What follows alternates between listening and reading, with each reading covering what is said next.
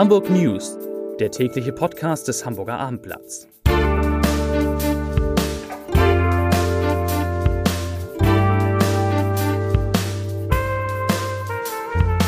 Hallo, moin, moin und herzlich willkommen zum täglichen Abendblatt News Podcast. Mein Name ist Matthias Iken und ich freue mich, dass wir heute drei wichtigen Fragen auf den Grund gehen können.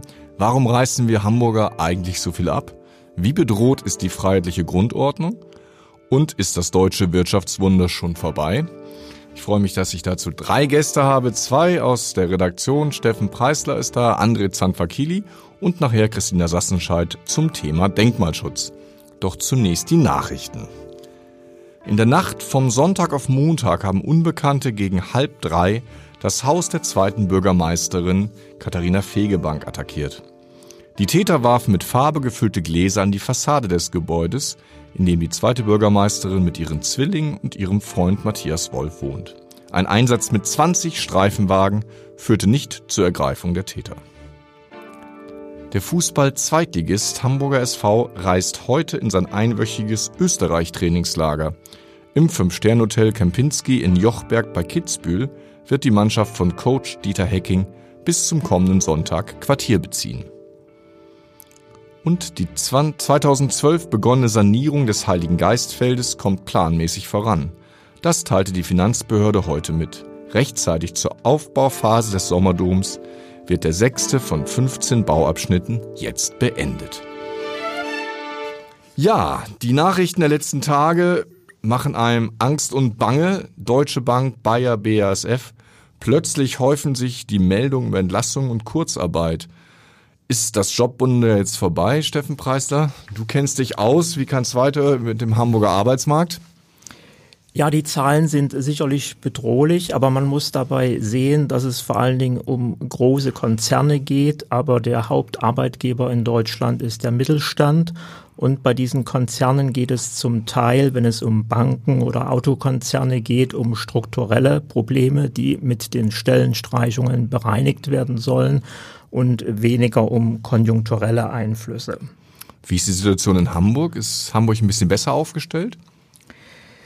In Hamburg ist die Arbeitslosigkeit seit 2013 stetig gesunken. Jetzt haben wir den zweiten Monat in Folge, wo die Arbeitslosigkeit wieder steigt. Das ist sicherlich äh, ein Umbruch in der Entwicklung.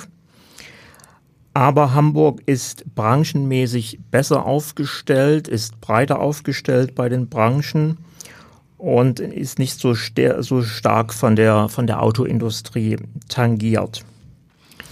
Wir müssen aber sehen, dass die Arbeitslosigkeit auch in den nächsten Monaten wahrscheinlich noch ferienbedingt steigen wird und eine, ein Rückgang der Jobsuchenden äh, ab Herbst zu erwarten ist. Ist das also eher ein kleiner Dämpfer oder eine grundsätzliche Trendwende? Das ist eher ein Dämpfer, aber man muss natürlich sehen, dass die Jobs jetzt nicht mehr in diesen Größenordnungen entstehen werden wie in den vergangenen Jahren, weil die weltweite Konjunktur doch eingebrochen ist und Deutschland als Exportland davon besonders betroffen ist. In Hamburg gibt es ja die Hoffnung, dass in diesem Jahr erstmals eine Million Menschen in der Hansestadt sozialversicherungspflichtig beschäftigt sein könnten. Ist das Ziel noch erreichbar? Das Ziel ist noch erreichbar. Es fehlen lediglich noch 2000 Arbeitsplätze oder Stellen, um diese eine Million zu erreichen. Und das hat jetzt nichts unbedingt mit der Arbeitslosigkeit zu tun, weil steigende Arbeitslosigkeit und Stellenaufbau in diesem Bereich schließen sich nicht einander aus, weil das keine kommunizierenden Röhren sind. In den Arbeitsmarkt treten auch wieder Personen ein, die familienbedingt eine Auszeit genommen haben und es dann auch leichter haben, eine neue Stelle zu finden, als wenn man doch mit dem Makel der Arbeitslosigkeit behaftet ist. Vielen Dank, Steffen Preisler, für diese Einschätzung. Ja, bei mir sitzt jetzt André Zanvakili, unser Polizeireporter. Er kommt gerade rein von der Pressekonferenz des Verfassungsschutzes. Heute wurde der Verfassungsschutzbericht vorgestellt und da kam ein Schlagwort, lieber André, das heißt Entgrenzung. Ein Begriff, der den Verfassungsschützern derzeit den Schlaf raubt. Was ist damit gemeint? Entgrenzung ist eigentlich ein Phänomen, bei dem Extremisten versuchen, sich in bürgerliche Bewegungen einzuschleusen und die für sich zu vereinnahmen. Das macht man jetzt gerade mit äh, Themen wie Klima. Diese Friday for Future Bewegung ist zum Beispiel ein Ziel von Extremisten. Aber es können alle gesellschaftlichen Themen sein, wo man eigentlich meint, eine breite Masse mit zu erreichen, um die auf ihre Seite zu ziehen. Und das machen alle Linksextremisten, Rechtsextremisten, Salafisten? Also Salafisten machen es in ihrer Community. Da ist ein großes Thema das Kopftuchverbot gewesen, wo sich extremistische Gruppen dort stark gemacht haben und Leute, die oft gar nicht wussten, wen sie da unterstützten, äh, auf ihre Seite gezogen haben. Linksextremisten machen es äh, mit dieser Friday for Future Bewegung, aber auch mit anderen Themen. Und äh, einer ist zum Beispiel Migration. Gerade im Mittelmeer ist das jetzt ja ein Thema über die Tragödien, die sich dort abspielen. Und das nutzt man natürlich, um dort politisch Einfluss zu gewinnen. Bei den Rechtsextremisten ist es schwieriger, die sind mit ihren Themen etwas plumper, etwas dumper und die haben einen schlechteren Zugang zu, sage ich, gesellschaftlich breiten Gruppen. Sie versuchen es aber auch.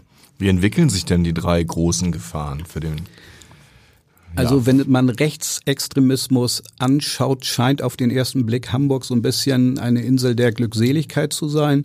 Die rechtsextremistischen Gewalttaten sind hier auf einem untersten Niveau. Ich würde mal sagen, es ist wahrscheinlich sogar äh, das, das überhaupt der niedrigste Wert, der jemals war. Die Zahl der gewaltbereiten Extremisten ist sehr niedrig. Es sind 130. Im Vorjahr waren es 140. Aber letztendlich, und das hat man in Köln gesehen, können natürlich auch Einzeltäter dort eine große Rolle spielen. Und da ist natürlich jeder zu viel.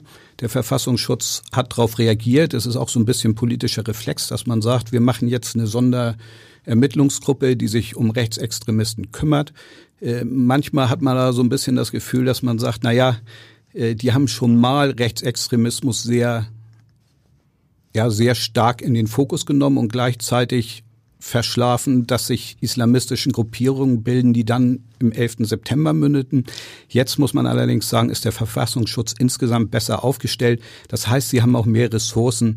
Äh, man kann nicht so dahinter blicken, aber da ist es eher machbar unter dem Eindruck der letzten Geschehnisse sowas zu machen. Ist er auf irgendeinem Auge blind, was ja Kritiker dem Verfassungsschutz immer wieder vorwerfen, auf dem rechten oder linken Auge?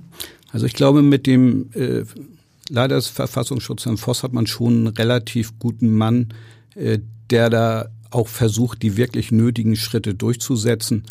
Äh, es, man hat halt in Hamburg ein sehr, sehr starkes linksextremistisches Klientel.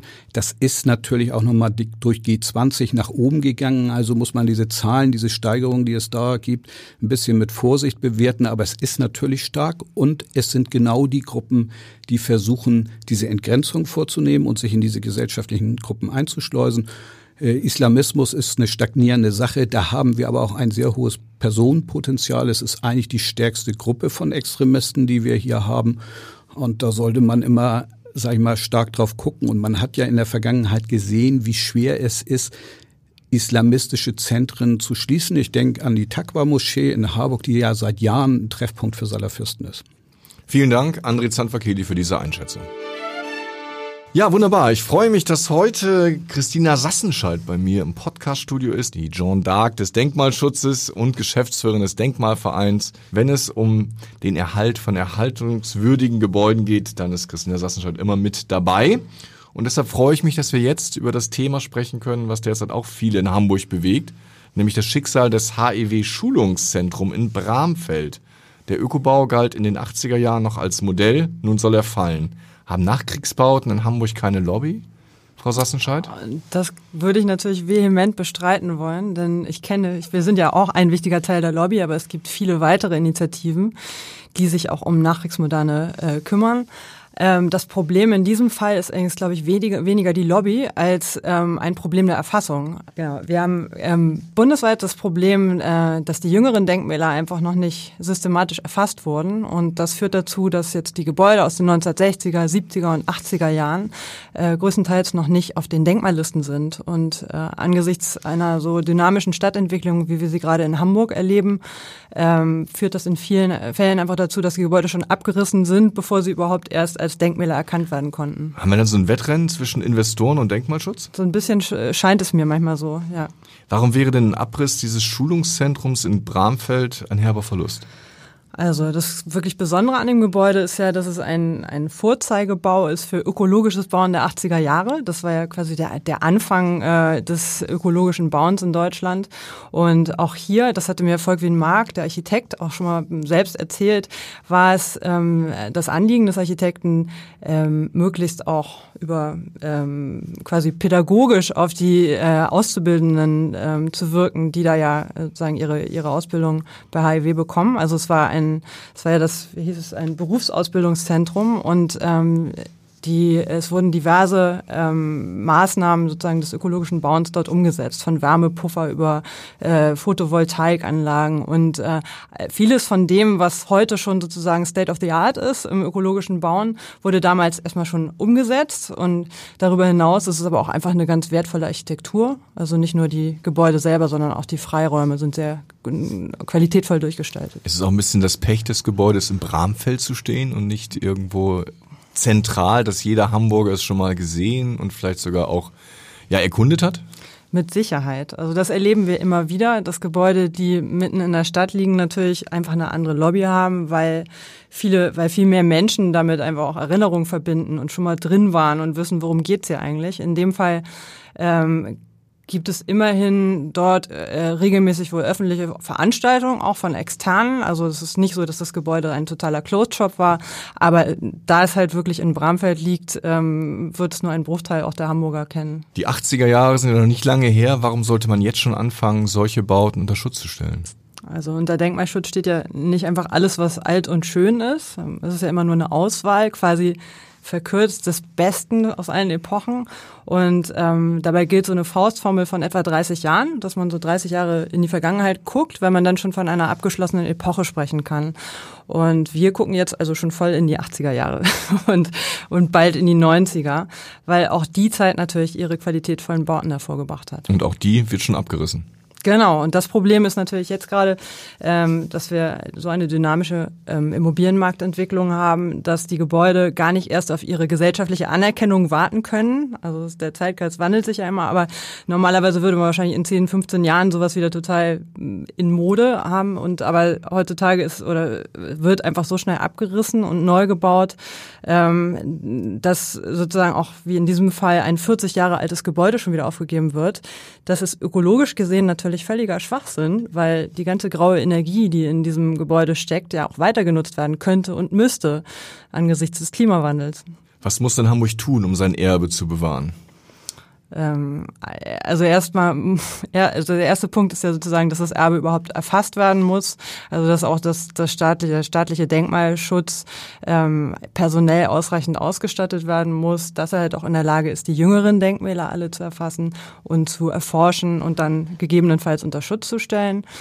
Ähm, dann glaube ich, ist es einfach Denkmalschutz ein, ein, eine ganz große Vermittlungsherausforderung. Man muss halt auch immer wieder erklären, unter Denkmalschutz steht nicht nur einfach alles, was alt und schön ist, sondern jede Epoche bringt ihre Denkmäler hervor. Und das können halt auch mal Gebäude aus den 80er Jahren sein. Also wir haben ja auch in Hamburg tolle Beispiele schon dafür, die unter Schutz stehen. Einmal das Hanseviertel oder ähm, der Gruner und Jahr Bau am, am Baumwall. Da würde ja keiner sagen, äh, das, das ist nicht erhaltenswert.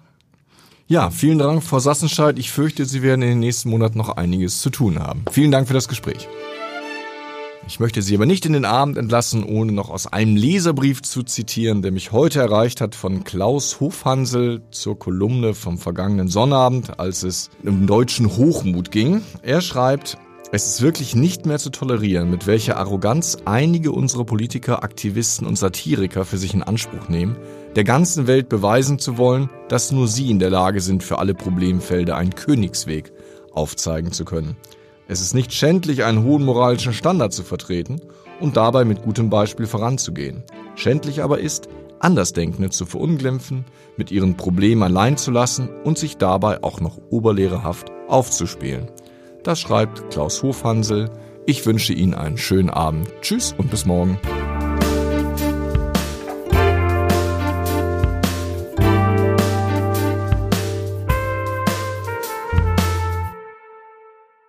Weitere Podcasts vom Hamburger Abendblatt finden Sie auf abendblatt.de slash podcast.